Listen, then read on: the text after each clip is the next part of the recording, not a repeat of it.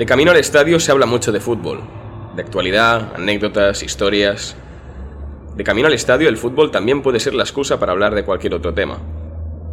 De camino al estadio precisamente surgió Puerta 76, un podcast quincenal que tratará sobre eso, fútbol, diversión y a veces el deporte rey servirá de nexo para hablar de cualquier otra cosa.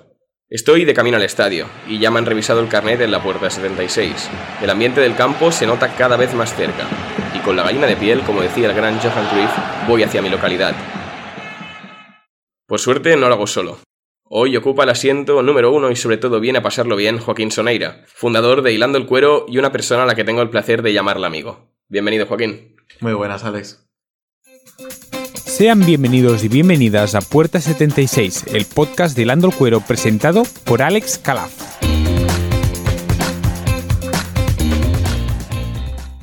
Joaquín, hoy vamos a hablar de un tema que siempre va muy ligado al mundo del, del deporte, especialmente al fútbol, que son las apuestas deportivas. En España, en 2019, movieron el 40% de 17.000 millones de euros, que es lo que se jugó ese año en Internet en España. Una Joder. barbaridad, ¿no? ¿Cómo abarca el fútbol y el deporte, eh? ¿Cuánto crees que hay de porcentaje de fútbol? Pues mira, antes lo comentábamos.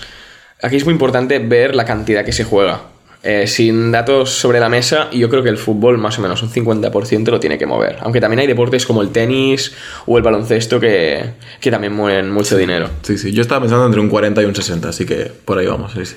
Hablando de mover dinero, hay, hay un sitio, una cosa que mueve muchísimo, que son los sponsors en las camisetas y, y no solo en las camisetas, sponsors de caseras de apuestas en los clubes deportivos. Eh, ¿Qué me puedes contar sobre eso? Bueno, es. Esto, la verdad, que requiere mucho contexto porque es una cosa que es muy importante en la última década, últimos 15 años, en, sobre todo en la Liga Española, ¿no? O de, que es de lo que vamos a hablar más. Y, a ver, los precios que pagaban o cómo aparecía, pues se especula que en 2018 solamente Bet365 gastó 135 millones de publicidad en la liga y tenía una presencia de en 10 equipos en ese momento. O sea, era una barbaridad lo que invertía esta casa de apuestas. Claro, hay, hay que tener en cuenta, imagino, que Bet365 era la casa más grande y la que más dinero invertía, pero si una casa de este calibre es capaz de mover esta cantidad de dinero, una pequeña quizás 10, 15 millones los puede mover. Si están repartidas entre 7 y 8, pues una barbaridad de dinero. Total, totalmente. ¿Cuántos equipos tenían patrocinios en las camisetas sobre esa época? Porque hay que recordar, y ahora lo explicaremos, que en 2020 se aprobó una ley que, capó todo, todo este tema. Sí, a ver, antes de hablar solamente de las camisetas, que realmente en, es, en 2018 fueron 10 de los 20. Bueno, eh, corrijo, el 10 de los 20 eran B365, pero luego eh, tener patrocinio en sí, no solamente en la camiseta, habían 19 de los 20 equipos. Es decir, solamente todos. un equipo no tenía eh, patrocinio de casa de apuestas, que es una barbaridad, o sea, es una locura. ¿Cuál era ese equipo? Pues era la Real Sociedad, que, bueno, tuvo una casa de apuestas durante la 2016-2017 y la temporada siguiente, pero justo ese año no, no coincidió. Vamos, que por un año Sí. no es un pleno. Sí, sí.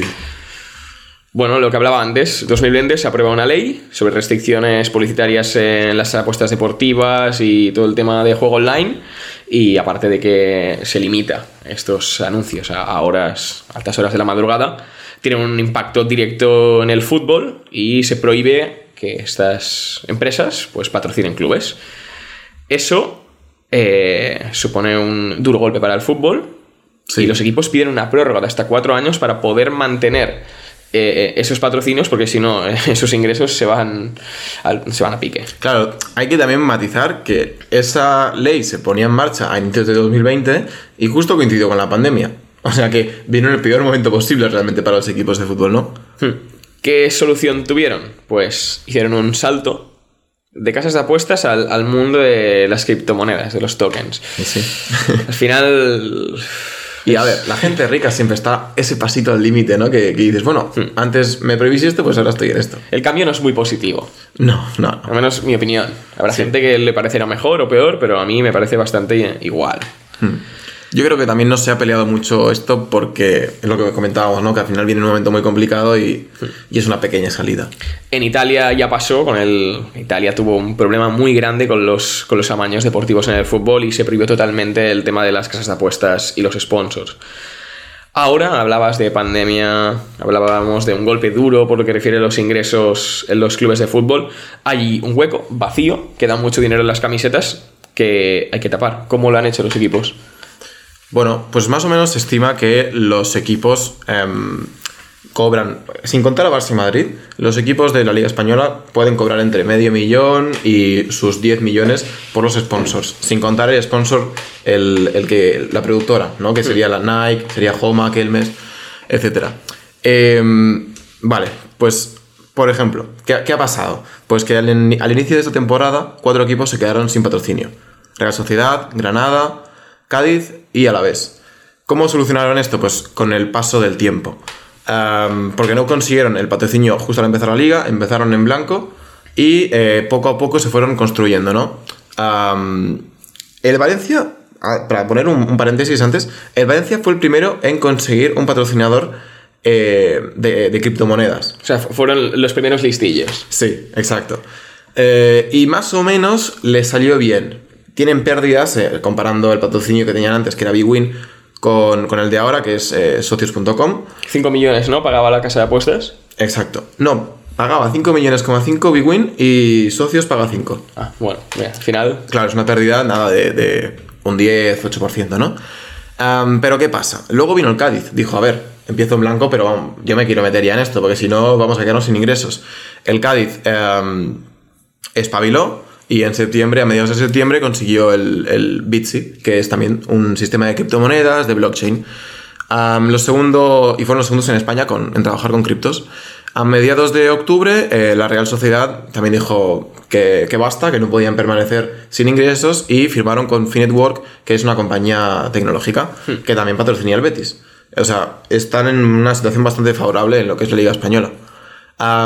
después, 15 días después, a finales de octubre, el Alavés firma con Zotapay y el Granada, que es el equipo que tardó más, eh, firmó con Platzi, que es una compañía de bueno, cursos online de, para profesores, profesionales de la tecnología.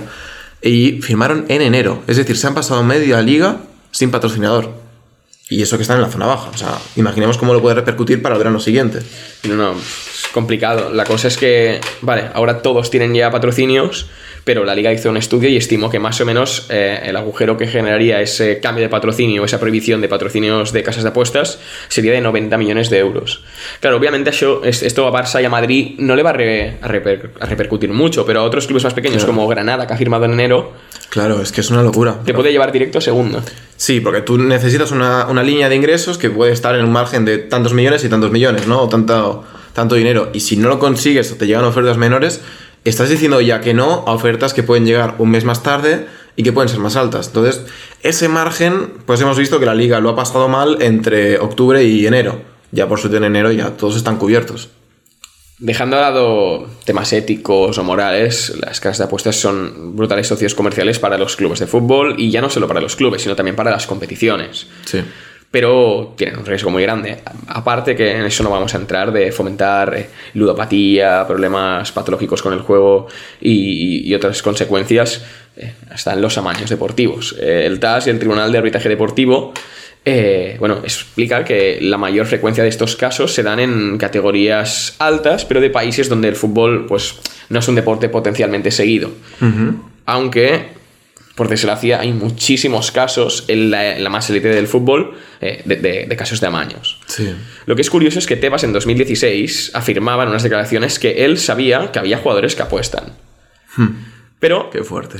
El problema es un periodista canadiense, se llama Declan Hill, que es experto en este tema. Él afirmó rotundamente que los responsables de estas competiciones no tienen ni idea del tamaño que tiene el mercado de los amaños en el, en el mundo del deporte.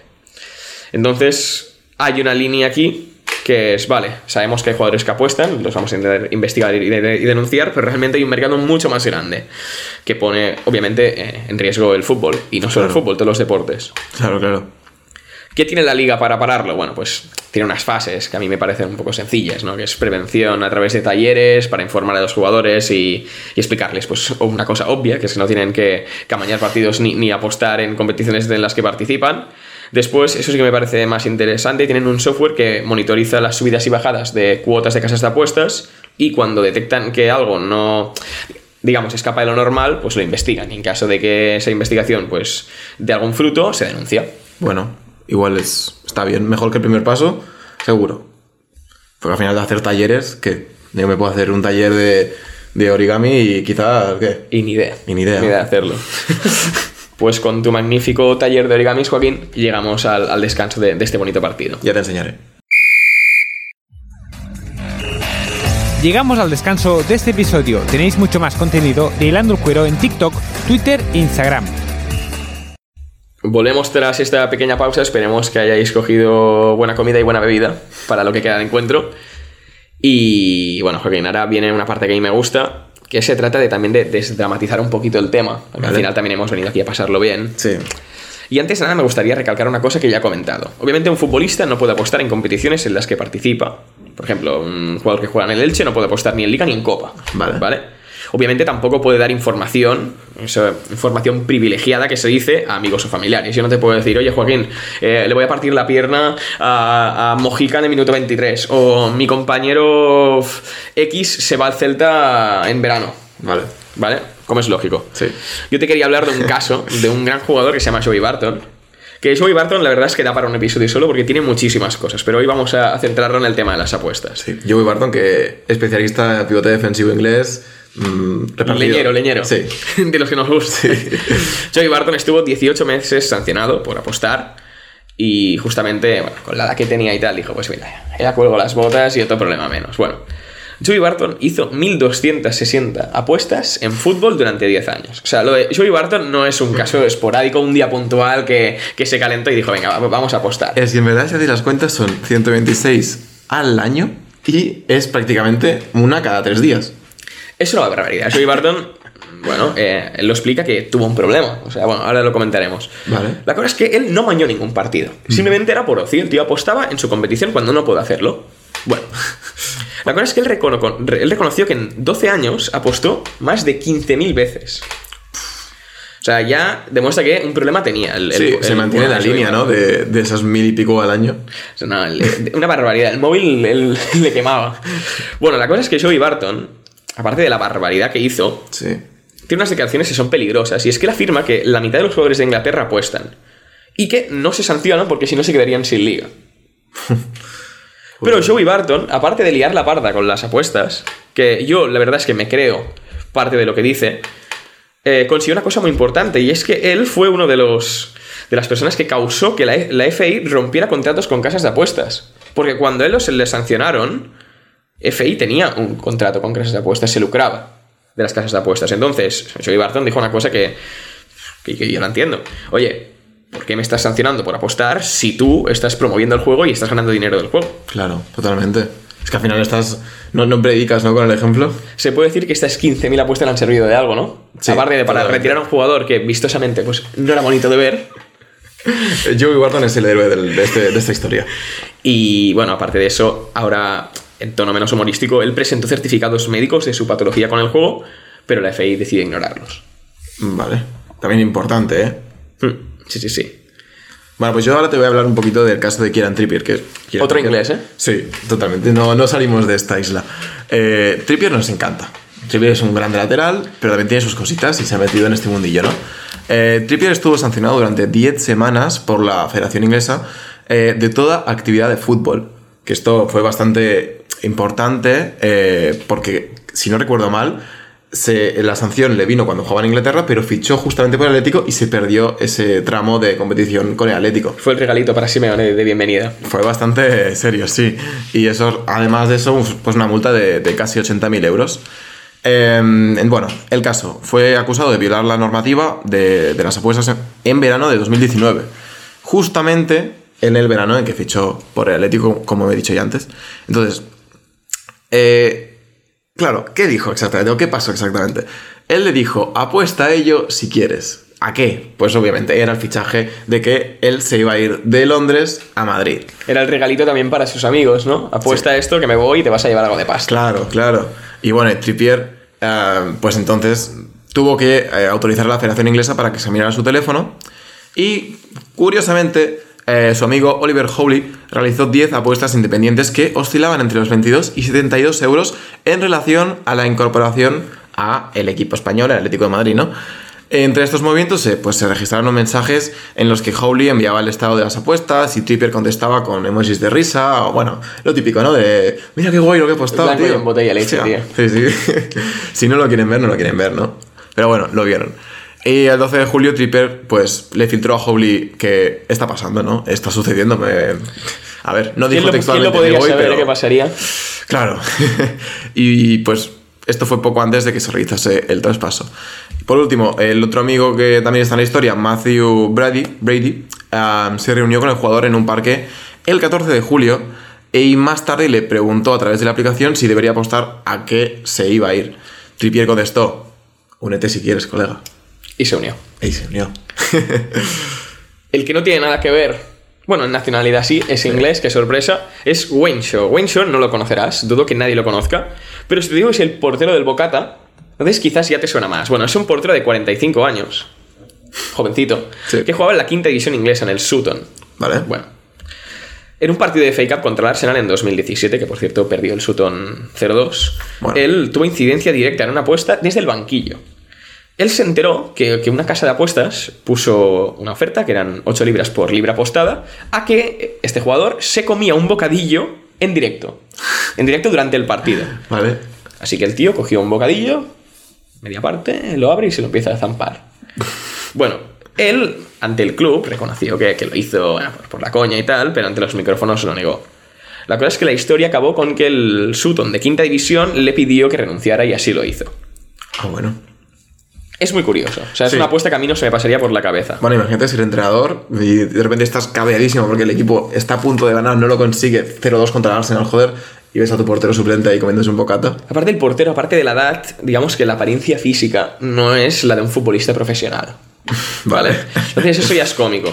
Y hay una cosa que yo he puesto mucho esfuerzo en, en buscarla, porque la verdad es que necesito saberlo, no puedo vivir sin saberlo, que es de qué era el bocadillo. Hostia, muy buena, ¿eh? No tengo ni idea de qué es el bocadillo, pero tiene, pin- tiene pinta de ser algo potente. Sí, algo muy inglés. Algo seguro. potente, algo potente que después, al acabar el partido, se va al baño directo. Sí, ¿tú crees que tendría pescado o algo así?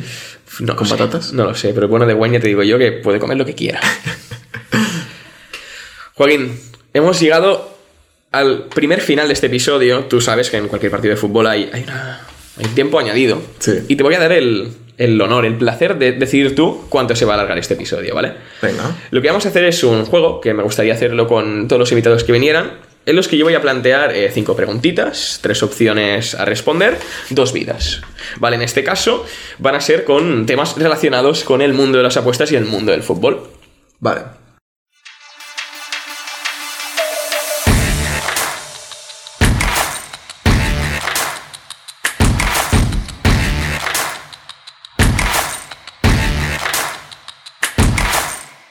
Pues Joaquín, ha llegado la hora de la verdad, tienes el silbato ahí en mano para decidir cuánto tiempo se va a añadir. Vale, tengo el silbato y el cartel de minutaje, ¿eh? Te recuerdo, cinco preguntas, tres opciones, una correcta, dos vidas. Venga. Vamos a ello. Te voy a decir tres jugadores, que son Raheem Sterling, Daniel Sturridge y Theo Walcott. ¿Cuál ha sido sancionado por tener algo que ver con las apuestas deportivas? Sterling, Walcott o Sturridge. Sturridge. Yo creo que me suena Walcott. Pues primer fallo fue Daniel Sturridge. Ah. Eh, bueno, pa- caso parecido a Trippier. Básicamente filtraba información privilegiada a sus familiares, como por ejemplo su traspaso por el Sevilla. Vale. Empiezas muy bien, Joaquín. Parece que quieres terminaría. Segunda pregunta, esta es, esta es complicada. ¿eh? Eh, tres jugadores que participaron en, en la liga italiana cuando hubo todo el tema del, del, del Calciopoli, de- Sí. del fraude en Italia. Camoranesi, Dejan Stankovic o Stefano Mauri. ¿Cuál fue sancionado por apostar? ¿O por participar directamente en esta trama? Am, yo creo que voy a descartar a Stankovic y me quedaría con Mauri o con Moranesi. Sí que Camoranesi permaneció en la Juve. Se quedó, jugó en segunda, subieron y después estaba. Em, entonces no sé si podría estar involucrado del todo. Y Mauri sería el, no sé, el jugador raro. Yo voy a decir Camoranesi. Es Stefano Mauri, el capitán. Así que, bien, 0 de 2, no pasa nada. Te voy a, a plantear las otras tres sin que me las respondas y ya te las comento, ¿vale? Vale. La tercera era curiosa, son tres jugadores colombianos, Jerry Mina, Rodríguez y Luis Díaz. Y el primero, el central colombiano que pasó por el Barça, eh, tuvo una historia curiosa. Básicamente el tío grabó un anuncio en- con una casa de apuestas de Colombia, en la que salía hablando español y tal, y bueno, lo sancionaron desde la FI. ¿Por qué? Porque el tío, eh, a principio de temporada, en esos talleres que también hace la Liga Española, se hacen en Inglaterra, le explicaron que no podía tener ninguna relación con el juego. Obviamente no, tampoco podía hacer anuncios. Y lo hizo ahí en Colombia, en castellano y tal. Bueno, claro que lo vio en la Cup, lo sancionaron. Y el club alegó que, que, claro, que como es en español, no entendían qué qué pasaba en ese anuncio y que él tampoco se había enterado de las charlas, precisamente por el idioma. Hay que ver quién le asesora también, ¿eh? te lo digo. A mí, a mí yo creo que no me pasaría. Esta era muy bonita, porque aparte también da otro tema que me gustaría hablar en el podcast, que son tres personajes importantes. Benito Mussolini, Kim Jong-un y el Papa Benedicto. Perfecto, son unos cracks futbolistas. Aunque pueda parecer, Kim Jong-un yo creo que lo habrá hecho, pero no ha salido a la luz. Vale. El tema de amañar partidos o campeonatos. El Papa Benedicto me sorprendería, pero ojo, ojo con el tema eclesiástico. Es Mussolini, ¿no? Y es Benito Mussolini, que organizó, orquestó una estafa monumental en el Mundial de Italia 34 para que lo ganara Italia. Eso da para una historia espectacular, que algún día será en algún episodio del podcast, porque la verdad es que es súper curiosa. Vale. Y la última son tres equipos, la Spezia, Empoli y Regina. Junto a Juve, Fiore y a otros equipos italianos implicados en esa Calciopoli. ¿Cuál de estos tres es el otro que también fue sancionado? Pues fue el Regina. Ya. Esa, esa no sé si la controlabas. Esa la, te iba a decir Regina, porque me suena que por la época Regina era la que estaba fuerte. Correcto. Bueno, pues este juego dinámico ha durado dos preguntas. Las otras tres había que, que explicárselas a la audiencia. Pero bueno, con esto llegamos al final de este primer episodio, Joaquín. Espero que la hayas pasado bien. Sí. Y, y seguro que nos vamos a encontrar aquí. Por favor, coge el silbato y pita. Acabas de escuchar Puerta 76, un podcast de Lando Cuero presentado por Alex Calaf y editado por Eloy Rubio.